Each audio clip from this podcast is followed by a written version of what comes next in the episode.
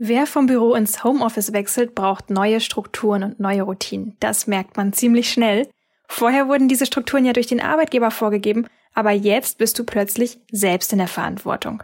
Wie kannst du dir deinen eigenen produktiven Flow aufbauen? Das verraten wir dir in der heutigen Folge Still und Stark.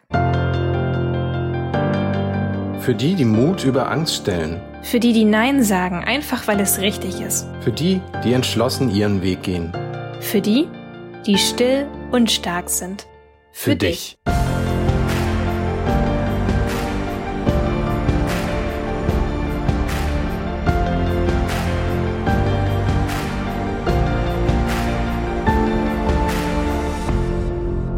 Ja, das Thema Homeoffice ist jetzt plötzlich ganz unerwartet für sehr viele ein Thema geworden, zu einer Realität, mit der sie gar nicht gerechnet haben. Und ich habe auf Instagram mal nachgefragt, was ist denn eigentlich so deine größte Herausforderung im Homeoffice? Am häufigsten wurde genannt die Ablenkung, ne, zum Beispiel durch das Bedürfnis, dann eben ständig die Wohnung putzen zu wollen, statt zu arbeiten oder auch durch private Anrufe. Dann haben viele auch gesagt, dass sie sich mittags schlecht konzentrieren können, das berühmte Mittagstief, ne, nachdem man Pause gemacht hat und jetzt wieder anfangen möchte. Chaos ist ein Problem, wenig Ruhe, Klarheit und Fokus fehlt oder überhaupt morgens anzufangen, weil es ja noch so viel anderes gibt, was man auch tun könnte im Homeoffice. Was auch sehr viele gesagt haben, ist die fehlende Abgrenzung. Man weiß nicht, wann soll ich Pause machen, wann soll ich Feierabend machen, wie kommuniziere ich das. Gerade wenn zum Beispiel auch noch Kinder da sind, ist es auch schwierig, sich da klar abzugrenzen und auch seine Ruhe zu finden. Oder wie zum Beispiel in unserem Fall, wir haben das ja beide, dass wir eben beide zu Hause sind und dass der Partner auch im Homeoffice ist. Und da sind natürlich klare Absprachen auch total wichtig.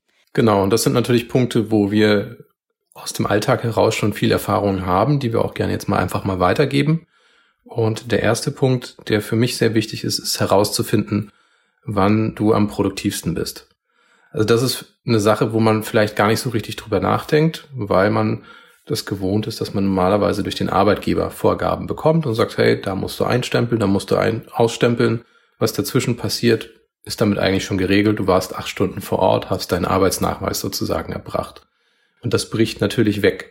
Und man merkt auch, dass es zu Hause irgendwie nicht so klappt wie auf der Arbeit. Also selbst wenn man das Gefühl hat, auf der Arbeit hat es funktioniert, muss man feststellen, gewisse Mechanismen sind zu Hause einfach nicht. Und man ist wesentlich mehr in der Eigenverantwortung, etwas abzuliefern. Vorher war es vielleicht auch so, dass man so ein bisschen gefühlt den Druck von außen hatte und man sagt, ja, okay, ist ja logisch, dass ich jetzt hier nicht anfange, irgendwie in der Küche das Mittagessen zu kochen.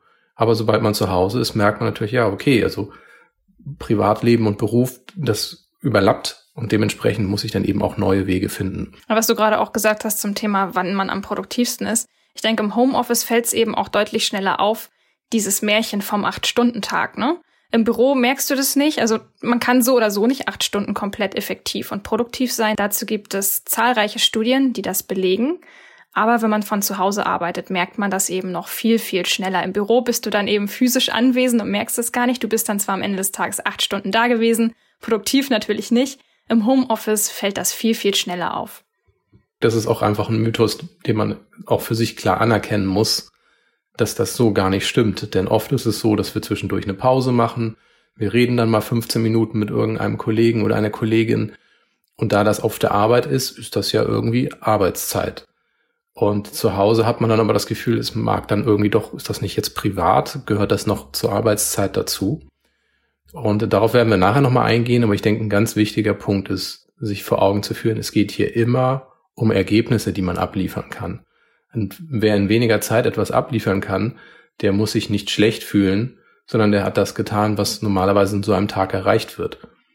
Richtig, genau. Also wirklich so ein Thema, wo man auch selbst für sich so ein bisschen lernen muss, locker zu lassen und nicht zu viel von sich selbst zu erwarten. Das ist auch ein großer Stressfaktor, muss ich auch sagen. Mir ging das am Anfang so, als ich nach sechseinhalb, ja, fast sieben Jahren vom Verlag hier zu dir nach Hause ins Homeoffice gewechselt bin, habe ich das auch gemerkt. Am Anfang steht man halt auf, macht alles so wie immer. Also ich muss dazu sagen, ich kannte bis zu meinem 25. Lebensjahr immer nur diesen, du musst morgens um 8 Uhr fit sein Rhythmus. Was anderes kannte ich gar nicht und ich war dann total überrascht festzustellen, dass es eben auch vollkommen anders geht. Das ist eine Umstellungszeit, es dauert ein paar Wochen, aber ich habe da wirklich experimentieren müssen für mich selbst, um da meinen eigenen Rhythmus zu finden. Das Wesentliche ist tatsächlich, soweit ich mich noch dran erinnern kann, war für dich halt, wo du sagst, hey, ich muss doch jetzt hier arbeiten und das ist doch irgendwie die falsche Zeit, um sich jetzt hier in die Sonne zu legen. genau. Und das ist genau das, was man einfach lernen muss und sagt, weißt du, was ist völlig egal. Am Ende zählt, dass du produktiv bist, dass du etwas ablieferst. Und das passiert eben nur zu bestimmten Zeiten und das merkt man manchmal gar nicht, weil man dann eben sagt, okay, mittagstief, dann rede ich halt mit irgendjemandem und dann geht das schon irgendwie weiter und dann ist ja zum Glück auch Feierabend. Und jetzt muss man sich selber überlegen, welche Zeitblöcke möchte ich für Arbeit einsetzen und welche Zeitblöcke sind völlig nutzlos dafür einzusetzen. Genau, also mir ging das wirklich wie vielen anderen auch. Ich kannte meine persönliche Leistungskurve nicht.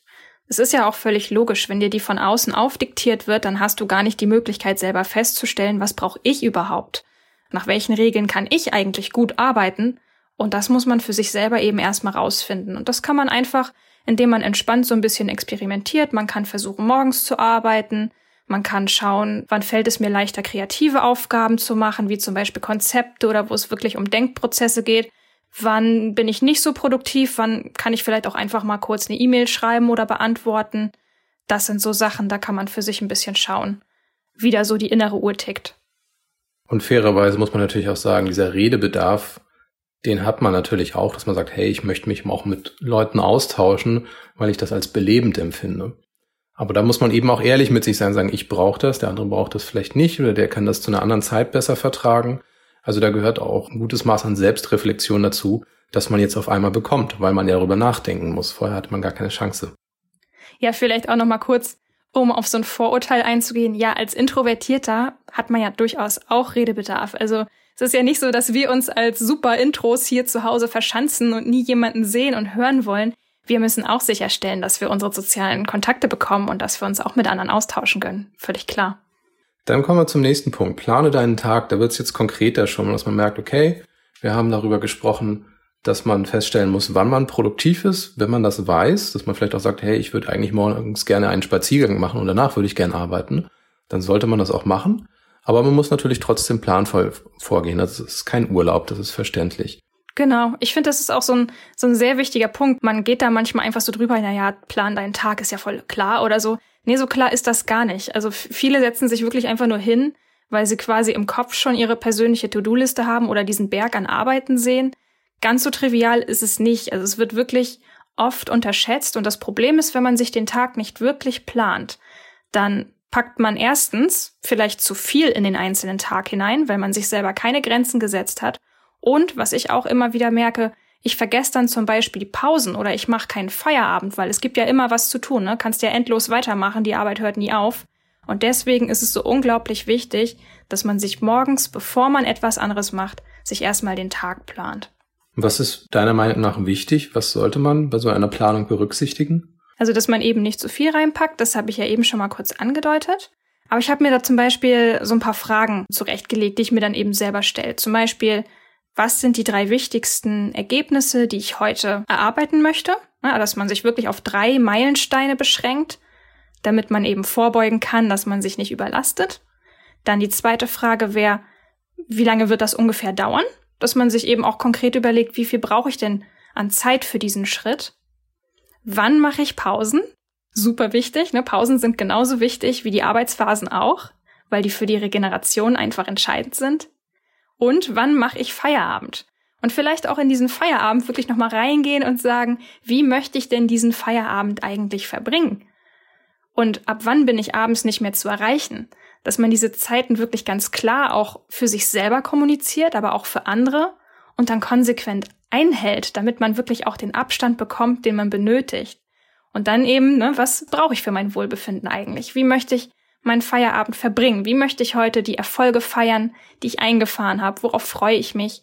Das ist ja auch was Nettes, wenn du am Anfang des Tages schon weißt, worauf du dich am Abend freuen kannst, um wirklich abzuschalten. Und wie würdest du jetzt so eine Planung ansetzen? Hast du da irgendwie ein Hilfsmittel für? Ja, das waren jetzt natürlich viele Fragen. Die kannst du dir natürlich notieren, wenn du das möchtest. Aber viel einfacher ist es, wenn du nachher einfach kurz mal in die Show Notes reinklickst von dieser Folge. Wir haben nämlich auf Vanilla Mind bereits einen persönlichen Tagesplaner veröffentlicht und den kannst du dir kostenlos als Vorlage runterladen. Da steht nämlich zum Beispiel auch extra eine Spalte mit drin, wo du eben diese Zeiten neben diesen Aufgaben eintragen kannst. Also da bekommst du schon eine schöne Übersicht und die kannst du dir kostenlos runterladen. Prinzipiell kann ich sagen, dass man den Tag wirklich so plant, dass man seine produktiven Zeiten kennt und nutzt.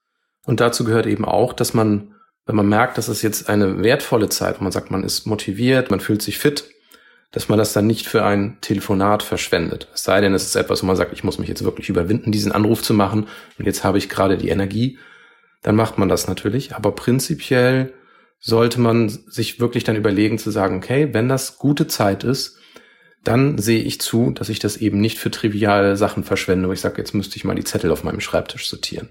Mm, genau. Das ist für mich zum Beispiel auch ein Punkt. Ich weiß, dass ich mittags überhaupt nicht produktiv bin. Ne? Also die Stunden jetzt, sagen wir so, von eins bis vier, das sind immerhin drei Stunden. Da weiß ich genau, da brauche ich mir keine kreativen Denkaufgaben vornehmen. Das heißt, mittags mache ich dann entweder einfach mal eine lange Zeit gar nichts. Ich mache einen Powernap oder ich gehe meinen persönlichen Hobbys nach. Oder ich mache leichte Aufgaben in der Wohnung. Der Haushalt ist ja auch immer noch da.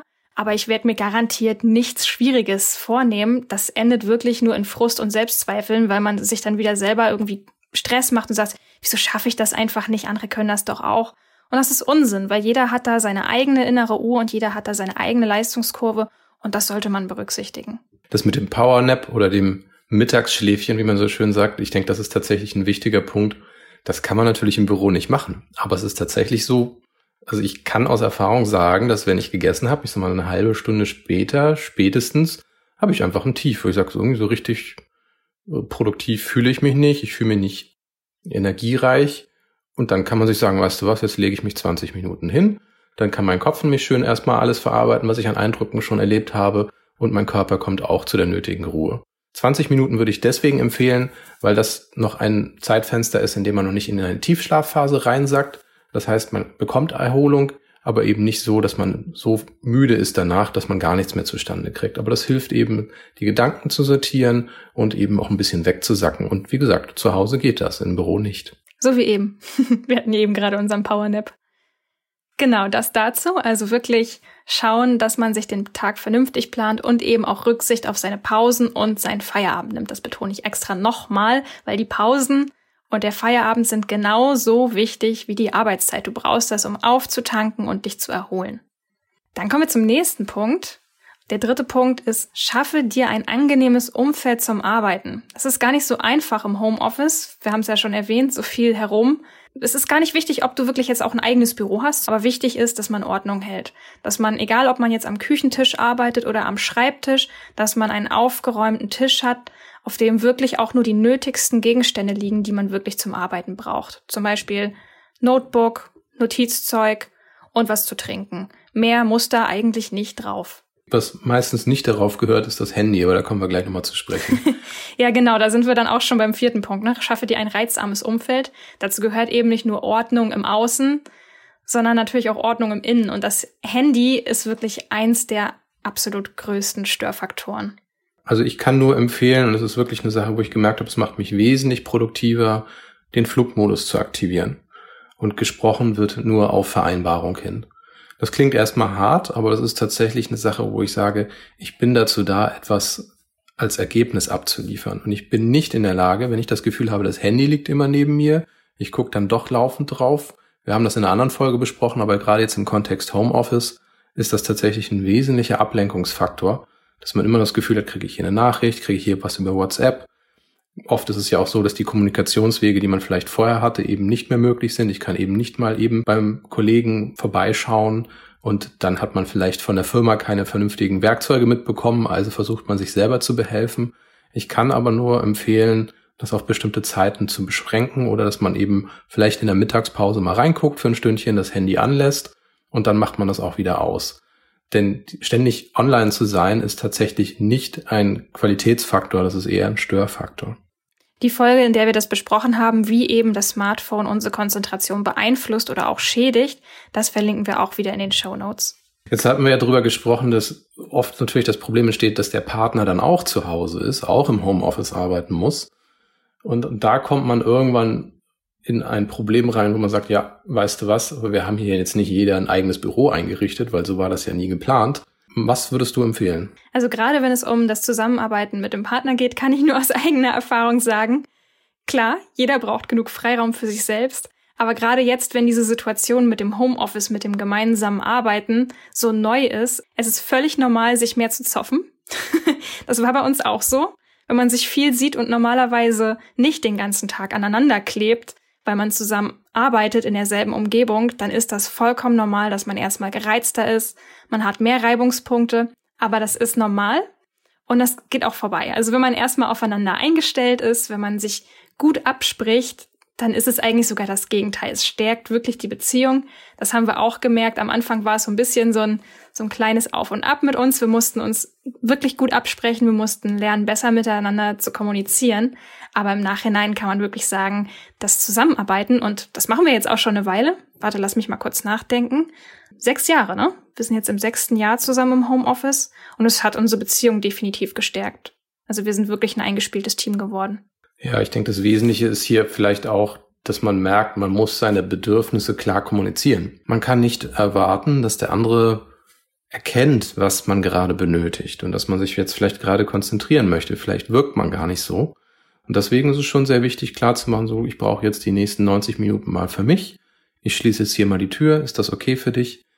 Dann weiß man auch, worauf man Rücksicht nehmen kann. Also das ist eigentlich meine Erfahrung oft, dass man unausgesprochene Sachen erwartet und dann irgendwo enttäuscht wird, weil der andere es nicht ahnen kann. Genau. Also es ist jetzt nicht so, wenn ich jetzt einfach ins, ins Zimmer reingeschneit komme und, und mal kurz irgendwas abladen muss, weil ich gerade was Spannendes gehört oder gelesen habe, das geht in dem Moment nicht. Und wenn du dann ruppig reagierst, dann liegt das nicht daran, dass ich doof bin oder wir nicht miteinander klarkommen, sondern liegt das einfach daran, dass ich gerade eine bestimmte Privatsphäre, die du brauchst zum Arbeiten, missachtet habe. Es ist einfach, man überschreitet da dann eben die Grenzen, die ein anderer gerade benötigt und die Freiräume und dann kommt das eben manchmal zu so einem Knatsch.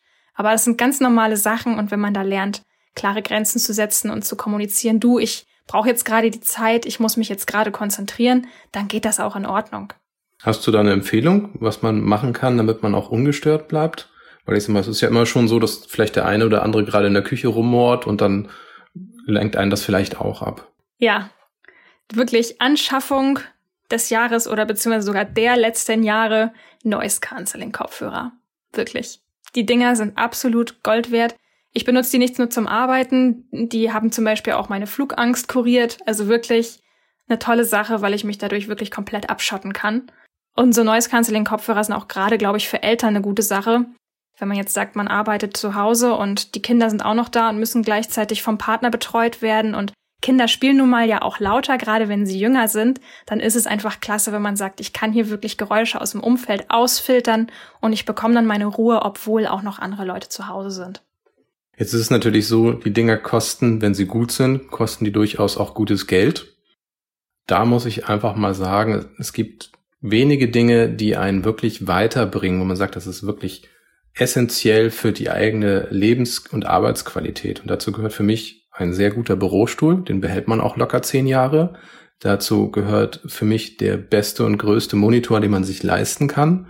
Und eben auch, das ist genau das Gleiche, wo man sagt, hey, so Noise Cancelling Kopfhörer, die sorgen dafür, dass ich Stunden gewinne jeden Tag, wenn ich das benötige. Dann habe ich wirklich ein Werkzeug, das mich perfekt schützt vor manchen Problemen.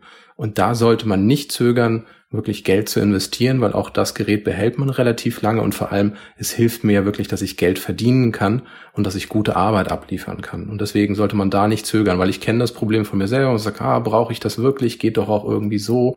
Dann nehme ich normale Kopfhörer und drehe die Musik lauter. Aber das ist eben nicht immer das, was man braucht. Manchmal will man auch eigentlich nur mehr Raum für sich haben im Kopf und dann braucht man einfach weniger Ablenkungen von außen. Dann ist es hilfreich zu sagen, hey, ich lasse nur ein bisschen leise Musik mitlaufen, aber der Kopfhörer dämpft das auch entsprechend. Und da würde ich nicht zögern, gutes Geld auszugeben. Das ist wirklich eine Investition in einen selber. Da sollte man auch nicht sagen, ja, mein Arbeitgeber stellt mir das nicht. Ich habe mich verpflichtet, für meinen Arbeitgeber etwas oder meinen Auftraggeber etwas abzuliefern. Und ich bin dafür verantwortlich, dass ich ihm das bestmögliche Ergebnis liefern kann. Und dafür muss ich eben auch selber etwas tun. Richtig, ja. Das war aber auch wirklich ein absoluter Gamechanger. Kann ich auch wirklich nur so unterstreichen. Wo wir jetzt gerade beim Thema sind, wir hatten ja gesagt, der Punkt ist reizarmes Umfeld. Dazu fällt mir auch noch ein, dass man natürlich nicht nur das Handy verbannt und dass man für Ruhe sorgt, sondern dass man auch schaut, ähm, das Handy ist ja nicht die einzige Störquelle. Es sind zum Beispiel auch noch Browser-Tabs, ne? wenn du ständig Browser-Tabs offen hast mit irgendwelchen Sachen, das lenkt auch ab. Deswegen würde ich auch im Browser wirklich nur das geöffnet haben, was ich wirklich zum Arbeiten brauche und alles andere schließen. Oder auch Benachrichtigungen am Notebook. Auf allen Geräten bekommst du halt die gleichen Benachrichtigungen, weil sich das alles schön synchronisiert. Da muss man auch zusehen, dass man das auf dem Notebook oder auf dem Desktop-Rechner wirklich auch mit abstellt. Kommen wir zum letzten Punkt, das ist in Sprints arbeiten. Wer Sprints nicht kennt, das ist eigentlich nichts anderes, als dass man sagt, man legt sich einen Zeitraum fest, in dem man arbeitet, in einen Zeitraum, in dem man Pausen macht. Weil, wie wir vorher schon erwähnt haben, Pausen sind genauso wichtig wie die Arbeitsblöcke, die man abarbeiten will. Also es hat wirklich mehrere Vorteile. Ne? Du lernst durch diese Sprints oder sagen wir Arbeitsphasen, lernt man, dass man eben sich selber auch für einen bestimmten Zeitraum voll auf ein Ziel konzentriert. Das hilft natürlich der eigenen Disziplin, aber eben wie du eben auch schon sagtest, danach hast du ja auch eine Pause. Das heißt, du weißt vorher schon, Mensch, ich muss mich jetzt nur für eine kurze Zeit hier zusammennehmen und danach habe ich auch eine Pause und dann darf ich machen, worauf ich Lust habe. Und das motiviert in dem Moment ja auch. Und gerade wenn man das Stichwort Disziplin hört, man könnte das auch ersetzen durch Eigenverantwortung. Also es ist eben nicht dieses mit der Peitsche, jetzt musst du dich disziplinieren und es macht keinen Spaß, sondern sich selber zu überlegen, hey, warum will ich dieses Ziel erreichen? Und ich fühle mich verantwortlich dafür, ein Ergebnis abzuliefern. Das ist ein ganz wichtiger Punkt, um nicht das Gefühl zu haben, sich ständig irgendwo hinpeitschen zu müssen. Und ganz wichtig, wenn du merkst, es funktioniert hier alles nicht und du merkst, wie demotiviert du bist, irgendwann wird es vielleicht auch mal Zeit, darüber nachzudenken, ob man dann noch im richtigen Job ist, wenn es nicht funktioniert. Also das nur mal nebenbei gesagt. Also es gibt nicht für alles die perfekte Lösung. Manchmal hängt man auch im falschen Job fest und merkt das dann erst. Auf jeden Fall. Ja, jetzt stellt sich vielleicht so ein bisschen die Frage, wie geht denn das in Sprints arbeiten? Gibt es da eine Technik oder so? Natürlich kannst du dir einfach selbst ein Zeitlimit setzen, ne? zum Beispiel so ein Sprint von 60 bis 90 Minuten und danach machst du eine schöne lange Pause oder so. Gibt aber auch noch die Pomodoro-Technik, die ist relativ weit verbreitet. Die funktioniert folgendermaßen, man stellt sich einfach eine Stoppuhr ne, auf 25 Minuten, das ist so der übliche Ablauf und nach jedem Abschnitt schiebt man eine fünfminütige Pause ein. So, und wenn man dann vier Runden hat, also sozusagen vier Pomodoros, vier mal 25 Minuten, dann macht man eine 15-minütige Pause. Also, dass man wirklich so kleine Pausen macht, aber nach vier Runden kriegt man auch eine längere Pause. Das ist so die klassische Pomodoro-Technik. Wie gesagt, muss man nicht machen. Man kann sich natürlich auch selbst Abschnitte setzen. Wichtig dabei ist nur, auch hier wieder, die Pausen wirklich mit fest einzuplanen. Pause machen ist wirklich der am meisten unterschätzte Produktivitätsfaktor. Was ich auch noch dazu sagen möchte, ist, diese Pomodoro-Technik, gerade wenn man sagt so 25 Minuten, 5 Minuten, das funktioniert am Anfang recht gut, wenn man sagt, ich habe hier überhaupt keine Lust, irgendwas anzufangen. Dann kann man das gut machen. Prinzipiell, wenn man ein bisschen weiter ist, dann ist das sogenannte Timeboxing, also wirklich Time und Box, also von der Box, der, der Kasten, dass man sich einen Block festlegt, in dem man sagt, ja, sagen wir mal 60 Minuten und in diesen möchte ich ein konkretes Ziel erreichen und danach mache ich 15 Minuten Pause. Was hier aber ganz wichtig ist, ist eben nicht zu sagen, ich mache jetzt 60 Minuten meine To-Do-Liste, sondern konkret zu sagen, in diesen 60 Minuten möchte ich folgenden Punkt erreichen. Ich möchte vielleicht diesen einen Anruf erledigen und danach möchte ich eine E-Mail schreiben mit folgenden Punkten an diese Person. Dann habe ich ein konkretes Ziel, das ich wirklich abgearbeitet habe, weil ansonsten ist es nichts anderes, als dass man irgendwie versucht, durch den Tag zu kommen. Aber hier geht es wirklich darum, sich vor Augen zu führen, was kann ich erreichen in dieser Zeit. Und das hilft einem auch, sich zu motivieren, weil wenn man sagt, hey, ich, ich möchte 100 mal 60 Minuten arbeiten, ist das nicht motivierend. Ne? Also das ist dann wirklich ganz wichtig, sich zu sagen, was kann ich konkret in dieser Zeit erreichen, was ist realistisch. Denn die meisten Sachen kann man oft gut runterbrechen in kleinere Sachen. Ne? Selbst wenn man sagt, man hat ein größeres Projekt, kann man sagen, okay, ich möchte zu diesem einen Thema möchte ich etwas abliefern. Und dadurch hilft es einem auch, dass man das Gefühl hat, etwas erreicht zu haben. Das ist ganz wichtig, dass man auch ein Erfolgserlebnis dadurch bekommt. Also auch hier nochmal eine die Erinnerung. Es geht nicht um die Zeit, es geht um das Ergebnis. Ja, schön. Jetzt haben wir, glaube ich, die wichtigsten Punkte genannt. Ich fasse die nochmal kurz zusammen. Das erste war, finde heraus, wann du wirklich produktiv bist. Nicht, wann du gewohnt bist zu arbeiten von dem, was du immer gemacht hast, sondern wann du wirklich das Gefühl hast, etwas leisten zu können und wenn du das Gefühl hast, du kannst gerade nichts leisten, dann ist das auch okay, dann machst du eine Pause, weil dein Körper das höchstwahrscheinlich dann braucht. Der zweite Punkt ist, plane deinen Tag. Lege nicht nur deine Arbeitszeiten fest, lege auch deine Pausenzeiten fest. Du merkst, der Punkt ist uns wichtig. Dritter Punkt, schaffe dir ein angenehmes Umfeld zum Arbeiten. Reduziere Unterbrechungen war der vierte Punkt. Und der letzte Punkt, den wir eben besprochen haben, arbeite in Phasen und plane auch in diese Phasen feste Pausenzeiten mit ein. Ja, das war's an dieser Stelle von uns. Vielen, vielen Dank fürs Zuhören. Wir hoffen, wir konnten dir wirklich gute Impulse geben, dass du diese Zeit jetzt auch besser meistern kannst. Schau auf jeden Fall in dieser Folge in die Shownotes rein. Also die Shownotes sind dieses Mal so voll wie nie, weil wir wirklich sehr, sehr gute Buchtipps für dich nochmal rausgesucht haben, weil wir zu dem Thema auch schon viel auf Vanilla Mind geschrieben haben, wo du dir noch wesentlich mehr Inspiration und Impulse suchen kannst. Und das verlinken wir dir natürlich alles. Ja, vielen Dank fürs Zuhören und bis zum nächsten Mal. Ciao.